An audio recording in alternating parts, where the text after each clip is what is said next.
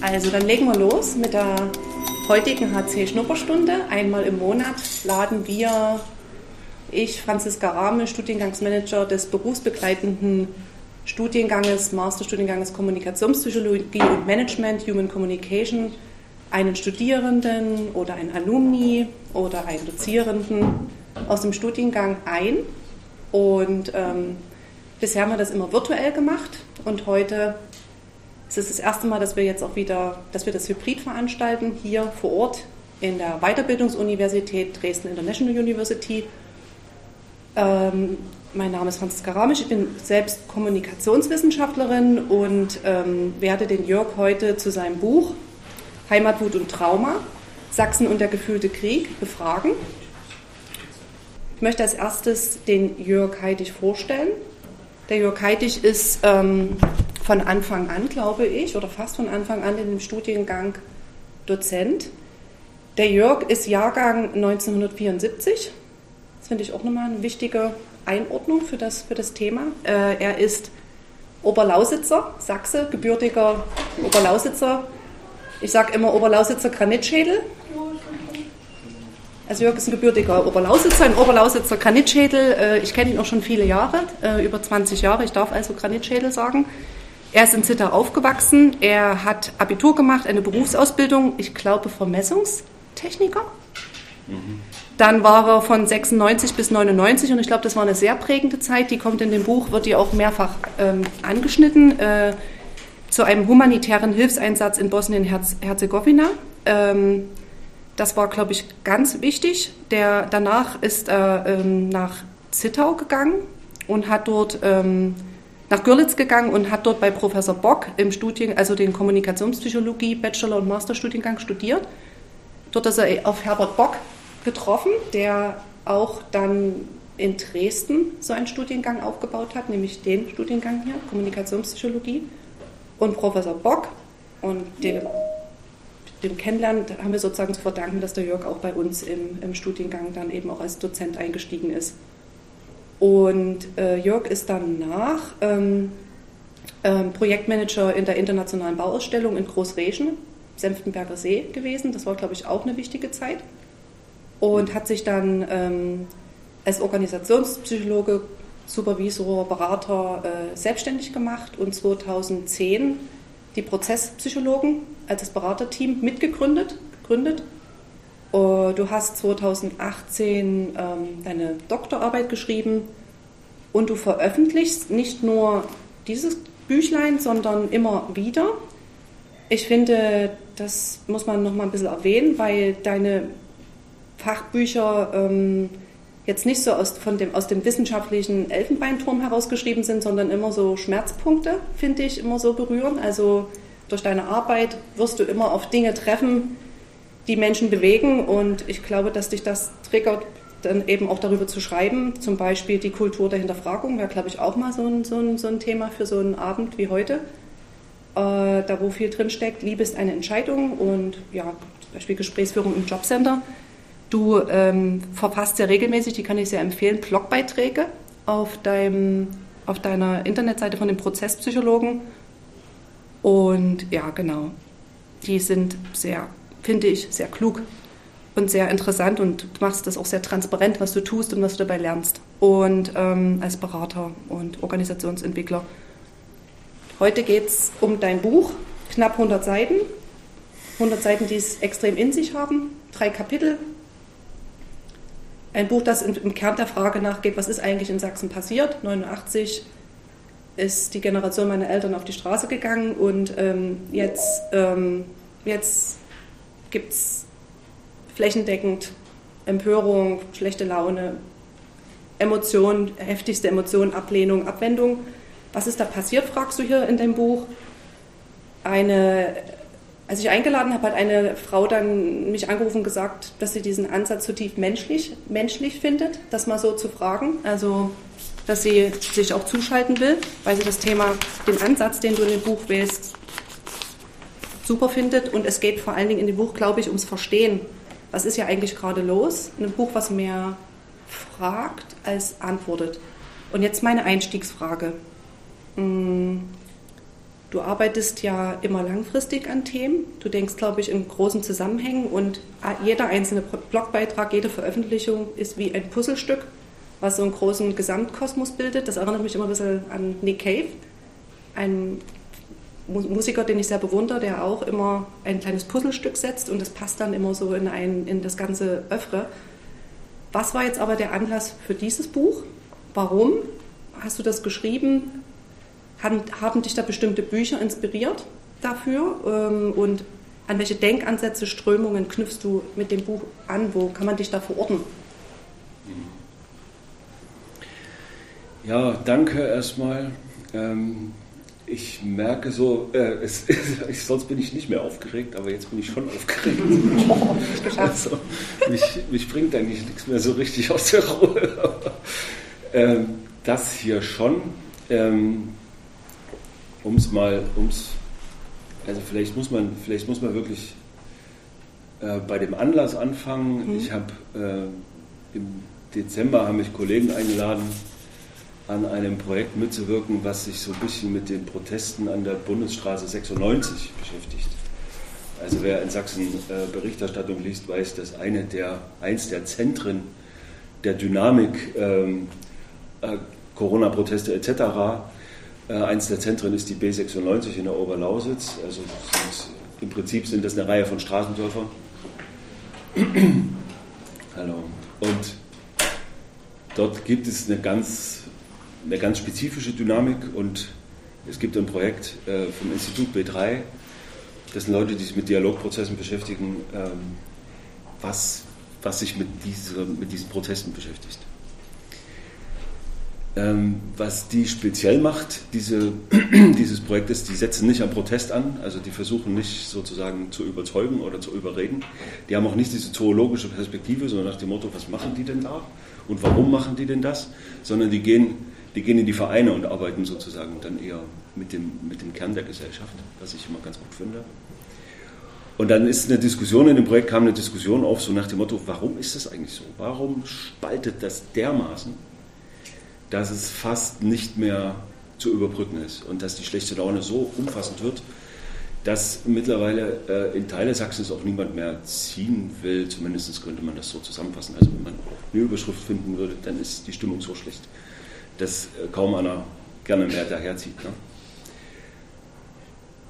Und dann habe ich gedacht, ich schreibe das jetzt einfach mal auf, was ich dazu denke. Und das habe ich dann über Weihnachten gemacht, tatsächlich in einer Woche. Habe ich so, ein Nacht, so eine Nachtschicht-Flash gekriegt und habe runtergeschrieben, was ich, was ich denke, warum das so geworden ist ähm, mit der Maßgabe, ich bin ja Psychologe und Psychologen haben ja so ein bisschen ein Problem, wenn sie, wenn sie, wenn sie gesellschaftliche Phänomene beschreiben wollen. Sie kommen ja immer vom Individualpsychologischen und was denen fehlt, ist sozusagen die anthropologische oder die soziologische oder die politikwissenschaftliche Perspektive. Ähm, deswegen ist dieser, also ne, Heimat, Wut und Trauma, da steckt natürlich dieser psychologische Begriff des Traumas drin. Der passt nicht ganz, aber nach meinem Dafürhalten gibt es gerade keinen besseren als zu beschreiben, was da sozusagen in den Köpfen oder in den Herzen, besser gesagt, los ist. So, das ist die. Also es muss sozusagen irgendwann mal äh, sowas wie ein Trauma gegeben haben. Ich glaube, es waren sogar mehrere Wellen von Traumata, die dann sozusagen jetzt zu einer Reaktion führen, deren Anlass man ja austauschen kann. Ne? Also man kann den Anlass äh, Migration nehmen, 2015, 16, 17. Man kann 2020, äh, 21 Corona nehmen. Mhm. Man kann ganz neuerdings Frieden für Russland nehmen oder den Ukraine-Krieg und dann die Reaktion darauf, Frieden für Russland zu fordern. Äh, die Reaktion ist sozusagen immer die gleiche oder eine sehr ähnliche vom Muster her. Der Anlass ist aber völlig austauschbar. Und das hat mich, also diese, die, damals noch ohne die Ukraine, weil ja Schreibzeitpunkt Dezember, Januar. Ähm, diese Beliebigkeit der, der Anlässe, aber die Ähnlichkeit der Reaktion hat mich sozusagen dazu gebracht, zu sagen, irgendwo müssen diese Emotionen herkommen.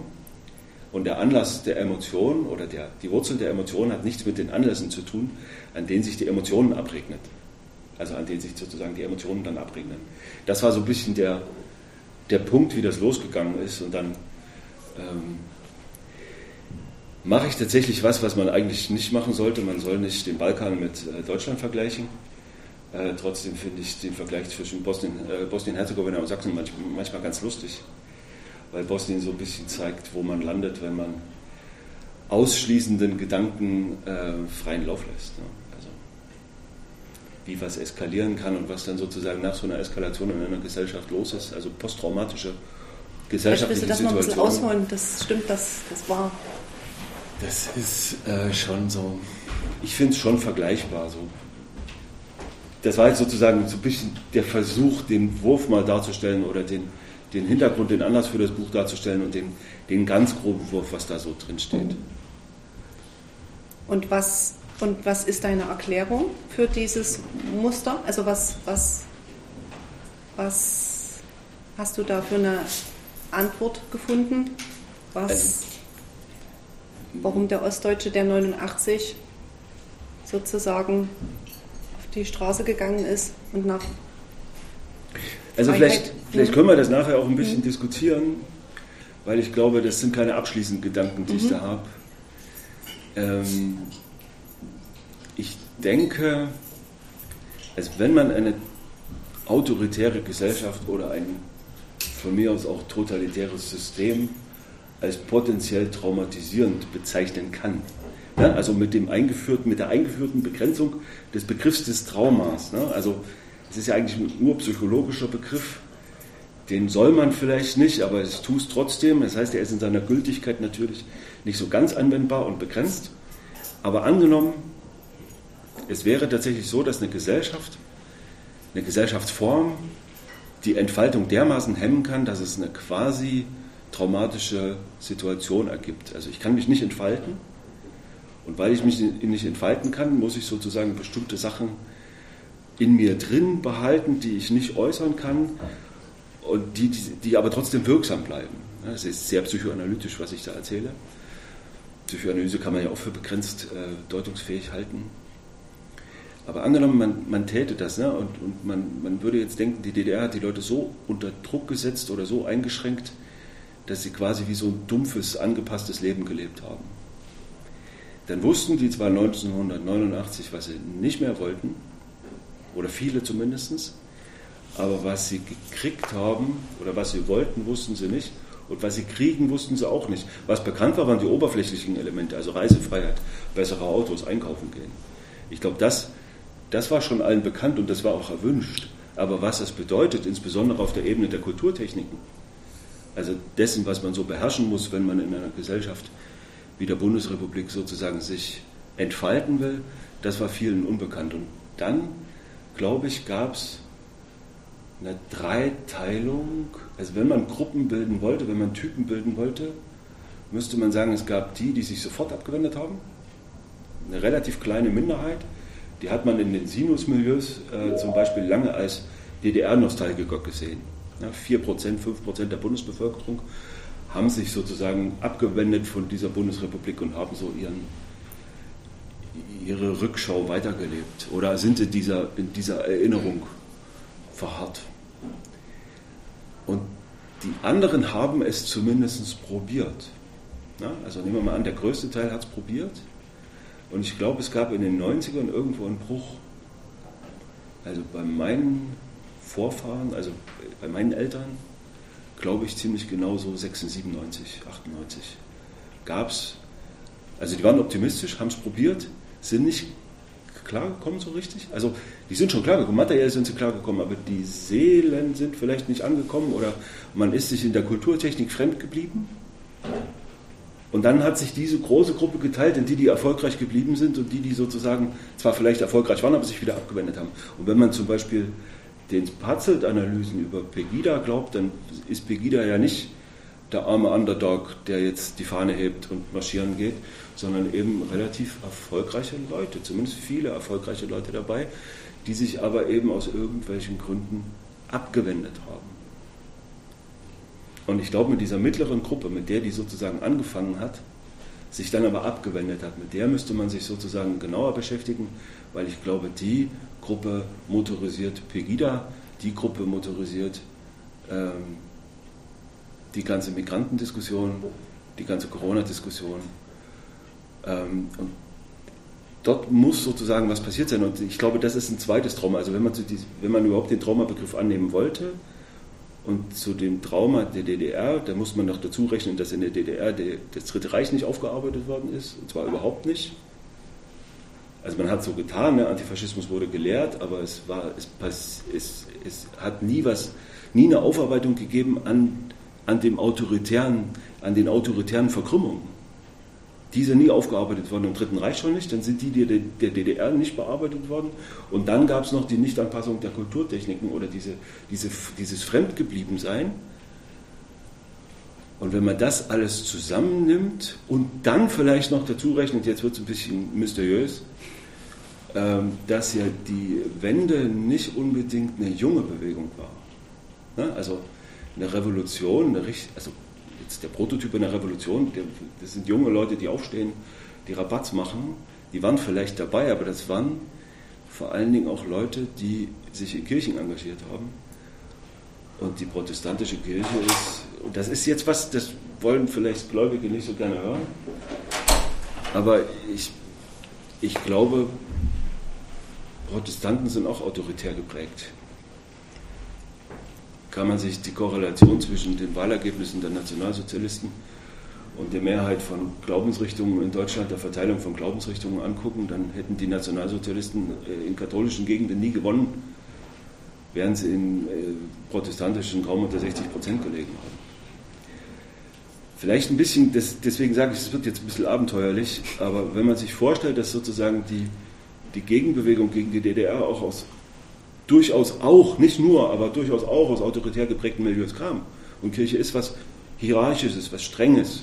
Das ist was, was Regeln hat. Das ist nichts, wo eine, wo eine Revolution stattfindet. Das ist nichts, wo, wo sozusagen disruptive Aufbrüche oder sowas, oder sowas stattfinden. Also zumindest nicht die Kirche, die ich kenne in, in, in Ostdeutschland. Wenn man das alles zusammennimmt, glaube ich, ähm, haben wir es mit einem mit einer Anpassung an Autoritäten zu tun, die nie so richtig aufgebrochen wurde, die nie so richtig, also dieses, was wir heute haben, Demokratie und Freiheit, mhm, ist nicht gelernt worden. Und wenn man dann noch dazu rechnet, dass in Sachsen man die politische Bildung stiefmütterlich behandelt hat und die linken Warner, also die oftmals linken Warner ignoriert hat, ich da selber auch mitgemacht habe. Also ich habe auch gesagt, wir haben kein Problem mit, mit, mit rechten Strukturen. Das ist eine Minderheit und die ist da, ja, die muss man auch anerkennen, aber das ist nicht virulent. Das habe ich lange gedacht und ich glaube, ich habe nicht gehört. Ich glaube, wir haben diese politische Bildung komplett außen vor gelassen. Ne? Und wenn ich jetzt eine Veranstaltung mache äh, für, die, für die Landeszentrale für politische Bildung in Bautzen, zum Thema direktere Demokratie, also direkte Demokratie war, war, der, war das Thema des Abends. Da sind zwei Teilnehmer gekommen und beide waren Oberbürgermeisterkandidaten. Also das ist nur so eine Anekdote, ne? also es ist wirklich nur eine kleine, es ist ein ganz kleiner Ausschnitt aus der Wirklichkeit. Ähm, aber ich denke, wenn man die Bilder, die ich jetzt versucht habe zu zeichnen, alle mal nebeneinander legt und sie in der Gesamtschau betrachtet, ergibt es aus meiner Sicht schon Sinn. Und wenn man dann, und das ist jetzt sozusagen der letzte Bogen, den ich schlage, wenn man sich dann vergegenwärtigt, dass die Leute 2015 auf dem Keletipu da gestanden haben, auf diesem Bahnhof in, in Budapest, also mehrere tausend Flüchtlinge aus Afghanistan, aus Irak, aus Syrien vor allen Dingen, und die Deutschland, Deutschland gerufen haben, dann äh, passiert sozusagen im Fernsehbildbetrachter oder in der Fernsehbildbetrachterin, mehrheitlich glaube ich männlich eher, passiert dann glaube ich so nach dem Motto, das kann doch wohl nicht wahr sein, jetzt kommen die, jetzt kommen die, ihr müsst doch, euch doch erstmal um uns kümmern. Also die rufen dann sozusagen, der Ausruf heißt, kümmert euch doch erstmal um uns. Und dieses kümmert euch doch erstmal um uns ist sozusagen da kann man jetzt noch darüber diskutieren, ob die DDR übernommen wurde und ob die gekauft wurde und ob die Sozialleistungen vieles ruhig gestellt haben und über Karrierechancen, die man im Osten äh, nach der Wende nicht hatte und äh, westdeutsche Eliten und bla bla bla. Das kann man alles noch dazu rechnen. Äh, das sind sozusagen noch Schichten, die ich jetzt nicht erwähnt habe. Aber diese transzendierte Unterlegenheit plus diese Traumata, also Traumasituation, transzendierte Unterlegenheit und dann kommen Flüchtlinge und die sehe ich und dann werde ich wütend. Und das war für mich sozusagen dieses, dieses, wo sich Trauma und Wut dann tatsächlich treffen und wo sich Trauma und Wut dann plötzlich an, äh, an, an, an, an, äh, Leinwänden oder an Projektionsflächen abregnen, wo sie überhaupt nicht hingehören. Ähm, also nichts an Corona ist so äh, schlimm, de facto so schlimm, dass man da, dass man da so fürchterlich wütend drüber werden müsste. Und äh, wie man Frieden für Russland äh, ernst meinen kann, ist mir, nachdem was ich so weiß über diesen Krieg, nach wie vor ein Rätsel. Ja, das ist so, das ist so dieser letzte Kulminationspunkt, glaube ich, oder dieser letzte Kristallisationspunkt, dieser Wutanfall, dieses kümmert euch erstmal um uns äh, in, im Angesicht dieser Menschen, die dort aus verschiedenen Gründen gewesen sind. So. Jörg, ich wollte nochmal bei dem Thema Freiheit einhaken. Also ich bin ja bin keine Politikwissenschaftlerin und habe eigentlich nur so einen ganz naiven, so eine, wahrscheinlich auch diese, diese, diese naive Vorstellung von Freiheit. Ähm, so, solange das vom Staat garantiert ist, institutionell eingerichtet ist, ist ja eigentlich quasi, und alle könnten, ist ja eigentlich alles irgendwie gut. Ähm, warum, warum ist denn das, warum ist denn das schwieriger? Also warum ist denn Freiheit, dass man dann sozusagen auch in die Kompetenz kommt zu handeln, eine Handlungsfreiheit, warum ist denn das irgendwie, warum ist denn das so schwierig? Und kannst du vielleicht auch nochmal, das fand ich sehr erleuchtend und erhellend, diesen, dieses Konzept der, der umgekehrten U-Form der Freiheit äh, von, von der, vom Kollegen Meiselbach, kannst du dazu nochmal was sagen? Also zu dem ganzen Thema Freiheit. Das ja, finde ich irgendwie wichtig, weil man ja so seine naiven Vorstellungen hat. Also äh, vielleicht als Vorbemerkung, der Christoph Weißelbach ist ein sehr geschätzter Kollege, der Politikwissenschaftler ist und von dem stammt diese Metapher der umgekehrten U-Funktion und das werde ich gleich erläutern. Vorab will ich vielleicht sagen, ich werde jetzt keine, also ich habe keine tiefschürfenden Definitionen von Freiheit da bin ich nicht der Richtige dafür. Ähm, ich denke, was die, was die Bürgerinnen und Bürger der DDR seinerzeit wollten und auch wo sie auch wirklich zutiefst recht hatten, war, wir wollen mehr Freiheit oder wir wollen überhaupt Freiheit. Ich glaube, das war ich war 1989 im Sommer tatsächlich in Leipzig auf diesem Kirchentag. Das war meine erste, ich war 15, das war meine erste Reise ohne meine Eltern. Und ich war eine Woche auf diesem Kirchentag, evangelische Kirche. Und Leipzig war ja, wenn man in Ostdeutschland so seine Ruhe haben wollte und zu einer Subkultur gehört hat, war Leipzig einer der wenigen Orte, wo man seine Ruhe haben konnte, glaube ich. Dementsprechend war dort natürlich eine große Konzentration von Leuten, die anders gedacht haben. Und durch diese Kirchen dort zu gehen und diese Veranstaltungen zu besuchen, das war schon, also noch zum, für einen 15-Jährigen war das natürlich eine ganz heiße Kiste. Ich war begeistert auf der einen Seite, zum anderen hat man aber auch gemerkt, so hier flirrt was und die Leute, die Leute sind sich einig, die Leute wollen was. Also man, es ist natürlich jetzt, wenn das, wenn das keine Wende gegeben hätte, würde ich das jetzt so nicht sagen können. Ne? Dieses Flirren hat sich ja sozusagen in die Wende dann äh, entsprechend hochentwickelt und dieses das ist das, was die, ne, die, die Leute waren bewegt, die Leute waren begeistert, die Leute wollten was. Und ich glaube, im ersten Ansehen wollten sie tatsächlich im besten Sinne, mag einer mehr reisen gewollt haben, mag einer seine Kinder erziehen gewollt haben, wie er wollte, mag einer lesen gewollt haben, was er wollte, mag einer, was weiß ich, meine erste Reise nach der Wende, wo ich selber Auto fahren wollte, war Frankreich. Ähm, ne? Und im Straßencafé sitzen und Grand Café trinken war sozusagen einfach nur, weil man es konnte und weil es gut war. So. Ich glaube, das war schon, das war schon, das hatte Kraft. Also man soll dieses Positive, wenn wir jetzt über Trauma und Wut reden, soll man diese positive Kraft nicht vergessen. So, was ist dann aber passiert? Ich glaube, unter den Umständen des totalitären Systems ist mehr Freiheit immer besser. Das meint diese U-Funktion. Also womöglich verhält sich die Freiheit wie eine U-Funktion. Also unter den Umständen der maximalen Unfreiheit ist mehr Freiheit immer auch besser. Was passiert aber heute in, der, in, der, in dem jetzigen Teil der Gesellschaft, also in, in unserer jetzigen Phase, ist da mehr Freiheit immer noch besser oder landen wir in einer Situation, wo mehr Freiheit nicht mehr unbedingt nur bedeutet, dass es besser wird, sondern dass sozusagen die Komfortzone, die Ansprüche und die gegenseitige Hinterfragung so wächst, dass wir sozusagen so einen, so einen, Kipp, so einen Kipppunkt haben. Und dort hat die Skepsis ja durchaus ihre Berechtigung. Also an dieser Stelle darf die Skepsis ja äh, nicht, nicht verachtet werden, finde ich zumindest, weil dort, man darf schon sich über manches wundern. Ja? Man, man darf über manche scheinbaren Selbstverständlichkeiten erstaunt sein. Und über manches Wahlergebnis vielleicht auch. Dass die Reaktion darauf aber sozusagen eine Romantisierung eines autoritären Systems ist, das äh, ist für mich der Fehlschluss. Ne? Also ich reagiere sozusagen auf die Probleme, die Freiheit mit sich bringt, mit Emotionen, die in Unfreiheit geprägt worden sind. Das heißt, ich, ich äh, heute früh, ich habe heute früh jemanden getroffen, dem habe ich vor vier Wochen dieses Buch geschenkt. Ich habe gesagt, lies das mal. Der wollte mir das heute zurückgeben. Der hat gesagt, ich habe da eine völlig andere Meinung, ich will das nicht. Hat gesagt, nee, es ist deins, ich habe es dir geschenkt, dann hast du es behalten. ich weiß nicht, ob das jetzt anzündet. Liegt jetzt auf dem Klo. So, ja, wahrscheinlich. Also dieses, dieses, und dann ging es halt, also, und die Rechtfertigung O-Ton war wirklich, das war damals nicht alles schlecht.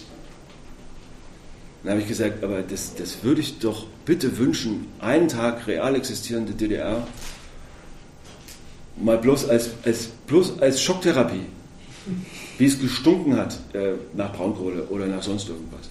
Und wie die Straßenbahn eben gequietscht hat oder wie die Straßen ausgesehen haben und wie der Putz von der Wand gefallen ist und wie die Infrastruktur gewesen ist. Ich meine, ich, ich habe lange in Görlitz gewohnt. Ne? Görlitz ist heute eine der schönsten Städte Deutschlands, aber das war zu DDR-Zeiten ein schwarzes Loch. Ein verfallenes schwarzes Loch. Mehr war es nicht mehr. Ne? Und diese Romantisierung, dieses, dieses ich, ich halte mich an was fest, was lange genug her ist, dass ich sozusagen es als Projektionsfläche benutzen kann für alles Mögliche. Ne? Also es ist wirklich lange genug her, dass jetzt jede Projektion äh, funktioniert und es, ist, es wird romantisiert. Ne? Da meine ich nicht, die jetzt, die, die jetzt wieder DDR-Autos fahren oder so, sollen sie machen. Es gibt ja auch genug Bundesdeutsche, die alte Daimler fahren oder alte VW Käfer oder sonst irgendwas. Das meine ich nicht, sondern ich meine diese, diese Emotion, dass das damals was gewesen ist, woran man sich heute noch festhalten kann. Das ist eine Verklärung, die ich nicht nachvollziehen kann. Und die wirklich was mit dieser emotionalen Reaktion zu tun haben muss. Zumindest ist das meine Erklärung. Lassen Sie uns nachher gerne darüber diskutieren, wie Sie es sehen. Das ist ja nur ein Deutungsvorschlag. Es ist ja keine, keine Diagnose, die jetzt irgendeine Verbindlichkeit hätte. Oder sowas. Ja.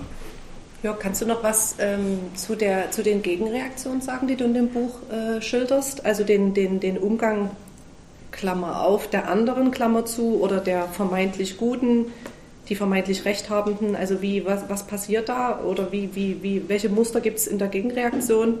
Du sprichst von zwei möglichen Wegen der Reaktion, zwischen denen dann so gemeandert wird und von fehlenden klaren Mandaten, dass du zu dem Punkt nochmal was sagst, was ausführst.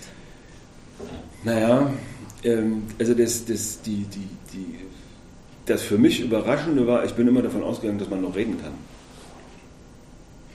Und ich habe dann im November und im Dezember in der Schilderung mancher Demonstrationsdynamiken oder, oder Ereignisdynamiken auf den Plätzen und bei Montagsdemos und so weiter, habe ich mir dann schildern lassen, wie die Demonstranten teilweise den argumentativen Spieß rumdrehen. Also die kriegen sozusagen Dialog angeboten und plötzlich standen sie selber auf der Straße und sagen, wir wollen bloß reden. Wir machen jetzt Dialog. Das eskaliert natürlich dann entsprechend äh, in, in, Dimensionen, wo man nicht hin möchte. Ähm, und mir schwante dann so langsam aber sicher, dass wir vielleicht, also das war auch einer der Anlässe, das Buch zu schreiben, mir schwante, dass man nicht mehr reden kann. Ich glaube, mit Reden ist es vorbei. Also ich denke, das ist so ein bisschen so, ein bisschen so weit gediehen, dass es mittlerweile nicht mehr wirklich, also das ist eine Dialogform nicht mehr hilft, weil Dialog, also diese Leute, die den Dialog dann immer installiert haben, ne, die irgendwelche Moderatoren oder irgendwelche Leute, die gesagt haben, wir müssen reden, wir müssen reden, die haben, denke ich, einen existenziellen Fehler, nach meinem Dafürhalten zumindest, die haben so, eine Belehrungs, so einen Belehrungsimpuls drin. Ne? Also die, die haben so ein demokratiebelehrendes äh, Element, was, was mittlerweile auf eine physische Gegenreaktion trifft. Ne? Also die sobald jemand das Gefühl hat, er wird belehrt, macht er ja dicht. Und dieses Spieß rumdrehen ist sozusagen eine Gegenreaktion, so nach dem Motto, ich, be, ich, be, ich bemächtige mich jetzt deiner Mittel und dann drehe ich den Spieß rum, aber es führt zu nichts mehr. Ne? Und das Belehren hilft nicht und das ach so gut gemeinte Dialogangebot hilft nicht, weil es in der Regel mit einer Diagnose einhergeht. Ne? Nach dem Motto, was, was macht es denn dort auf der Straße? Das müssen wir mal besprechen. Also das ist so ein, so ein, so ein quasi pädagogischer oder so ein quasi belehrender Impuls, der überhaupt nicht hilft, wo auch, wo auch kein Dialog mehr stattfinden soll von der, von der dann vermeintlich anderen Seite. Mittlerweile zieht sich der, der Demonstrations, ziehen sich ja die Demonstrationsteilnehmerinnen und Teilnehmer ja auch wie so ein leuchtender Pfad durch die, quer durch die Gesellschaft. Es ist ja nicht mehr so, dass sozusagen nur ein spezielles Milieu dort unterwegs ist, sondern das sind viele Milieus und äh, wenn man den jetzigen Verfassungsschutzanalysen glauben soll, die gerade rausgekommen sind, dann sind die schwer greifbar, schwer zu beschreiben. Also es gibt nicht die drei bösen Reichsbürger und die drei Rechtsradikalen, sondern es ist viel komplizierter jetzt. Und gleichzeitig äh, Dialog blockiert, glaube ich. Also man müsste, natürlich müsste man viel mehr zuhören und natürlich müsste man fragen, was ist denn größer als wir oder was hält uns denn zusammen, was ist denn in einer Gesellschaft wichtig. Aber finden Sie mal ein Thema, zum Beispiel als Bürgermeisterin oder als Bürgermeister, finden Sie mal ein Thema, womit man einen Ort überhaupt noch zusammenbringen kann. Wenn es nicht die Farbe vom Rathaus ist, das funktioniert. Das meine ich übrigens nicht despektierlich. Also das, sowas funktioniert, wenn es ganz konkretes vor Ort ist, wie so eine Rathausfassade aussehen soll, das kann bei Beteiligung, dort kann man tatsächlich wieder zusammenrücken. Ne? Oder bei, bei gemeinsamer Freude, bei gemeinsamer Trauer oder bei, ne, bei Emotionen kann man auch zusammenrücken, aber bei politischen Themen ist es sowas von vorbei jetzt gerade in Sachsen. Und das ist natürlich, das ist jetzt keine, ne, ich bin Kommunikationspsychologe, eigentlich müsste ich jetzt noch eine Botschaft haben, eine schöne Botschaft haben. Aber habe ich nicht. Also ich schreibe da drin auch alles auf, was man machen müsste aber, oder was man machen könnte, aber das, das schreibe ich immer in den Klammern so, das sind die Dinge, die uns einfallen, das sind auch die Dinge, die wir tun, aber sie bewirken nichts. Ja, und und äh, jetzt lege ich noch eine Scheibe drauf ich finde den Gedanken durchaus plausibel, dass man, also angenommen jemand wie Donald Trump, damit meine ich jetzt nicht unbedingt Donald Trump, sondern damit meine ich autoritäre Elemente in Gesellschaften, die es im Westen momentan oder in westlichen Gesellschaften momentan überall gibt.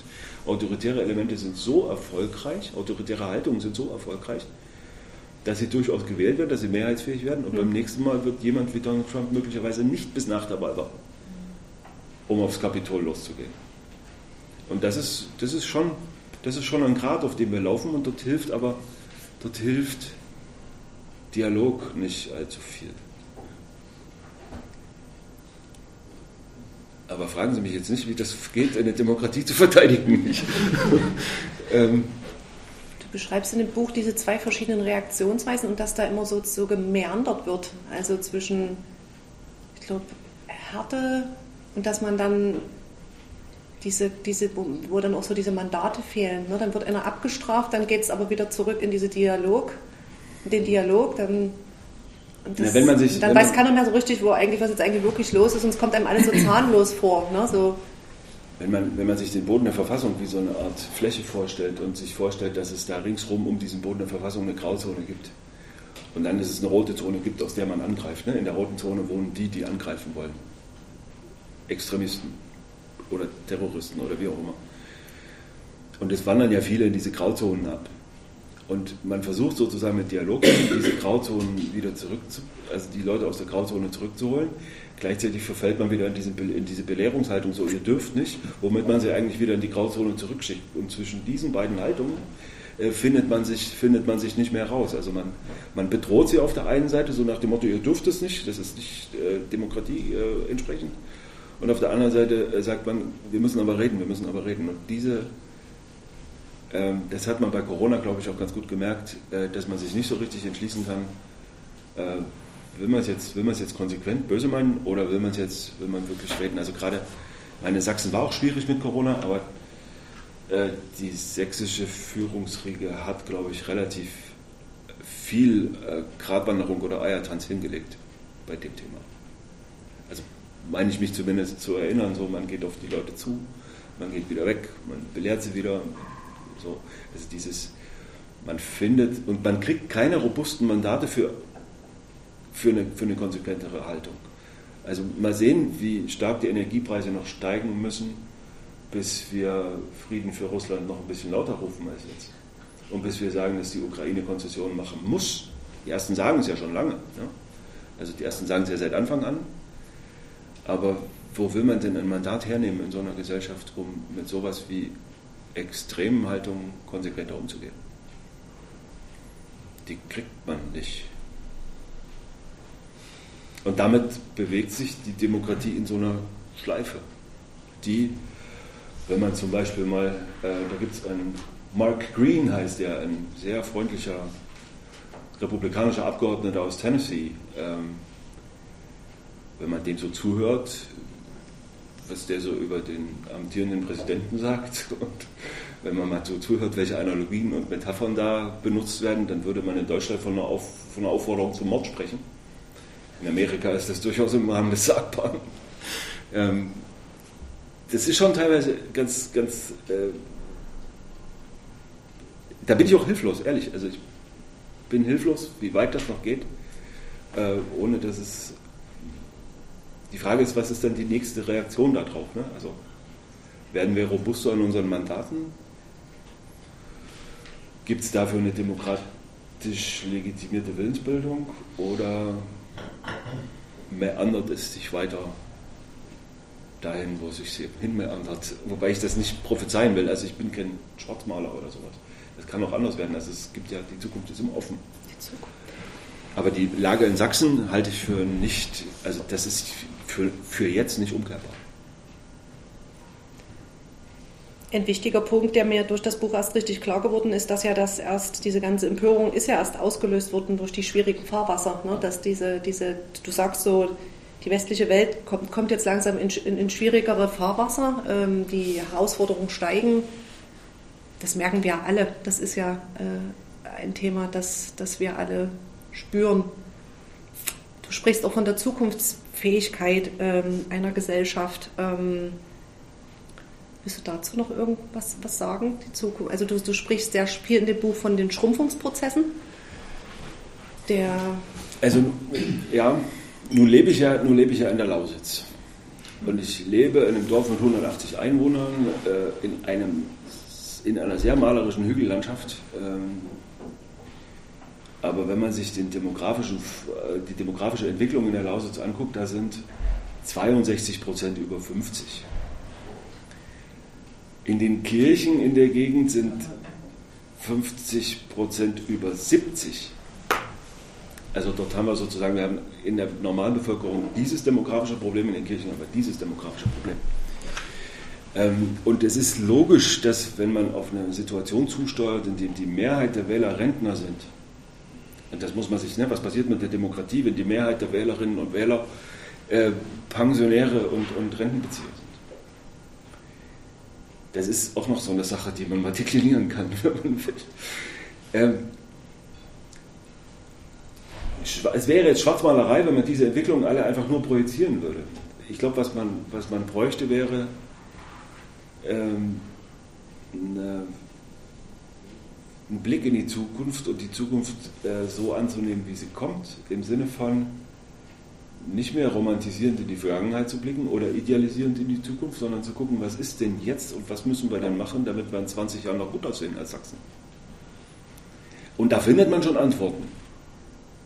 Ob die dem durchschnittlichen Lausitzer gefallen oder der durchschnittlichen Lausitzerin, das sei noch dahingestellt, aber man muss zum Beispiel begreifen, dass die, dass die Abwanderungsbereitschaft in der Lausitz bei den jungen Leuten da gibt es bei der Abwanderungsbereitschaft keinen Geschlechterunterschied, aber bei der Rückkehrbereitschaft äh, einen dramatischen, äh, eine dramatische Weigerung bei den jungen Frauen, jemals sich vorstellen zu können, in die Lausitz zurückzukommen. Ähm, und sowas muss, man, sowas muss man hernehmen und sowas muss man sich fragen, wie sieht die Zukunft aus, okay? Und was müssen wir tun, damit wir uns richtig auf die Zukunft einstellen? Die emotional verständliche, aber eben nicht hilfreiche Reaktion ist sozusagen an der Vergangenheit festzuhalten.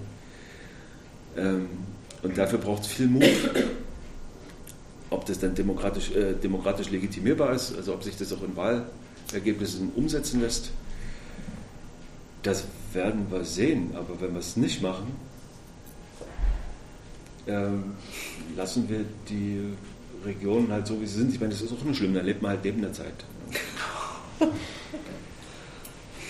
Das sieht man ganz gut in Bosnien-Herzegowina, was da passiert. Ne? Also Geburtenrate 1,3, Land hoffnungslos, korrupt, hoffnungslos zerstritten.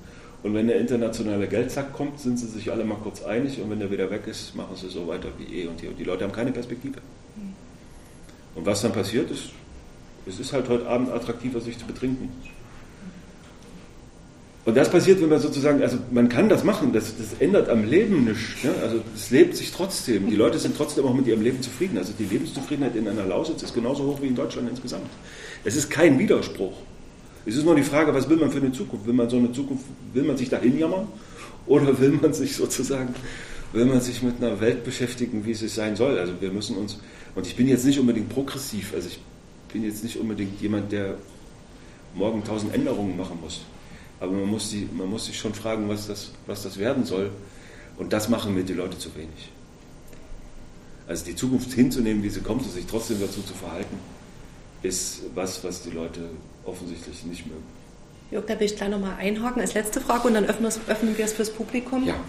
Die, wir haben jetzt über die Generation gesprochen, die 89, die Generation meiner Eltern. Ähm, aber jetzt sitzen wir hier und sind ja eher so die Generation Zonenkinder. Also so, du bist 74er Jahrgang, ich bin 79er Jahrgang. Ich wollte dich nochmal fragen, was deine Einschätzung ist. Wir sind gerade am Drücker, also wir sind ja gerade die Gestalter. Ähm, die anderen sind im Altersheim oder gehen ins Altersheim.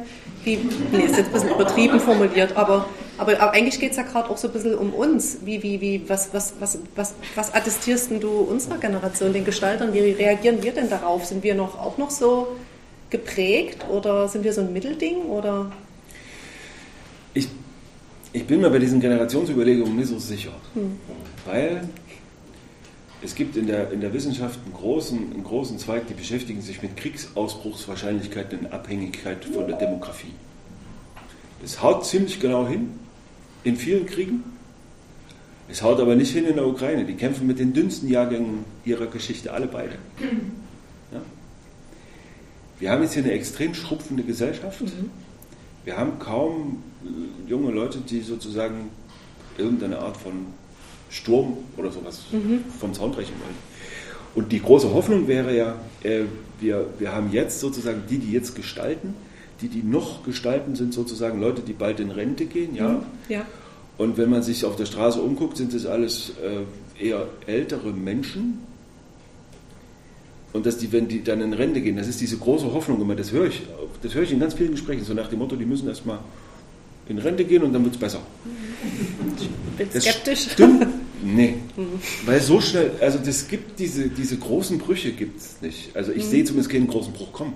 Ich sehe bei den jungen Leuten keine signifikant andere Weltsicht, die so revolutionär oder so anders wäre, dass sie auch kämpfen wollte oder dass sie sich sozusagen auf einen gesellschaftlichen Konflikt einlassen wollte. Ich sehe eher kontinuierliche Entwicklung und ich sehe vor allen Dingen das Aufwachsen in Komfortzonen oder den Aufwuchs in Komfortzonen rein, die in meiner Generation undenkbar waren. Ne? Also Karrierewege, die viel schneller sind und so weiter und so fort.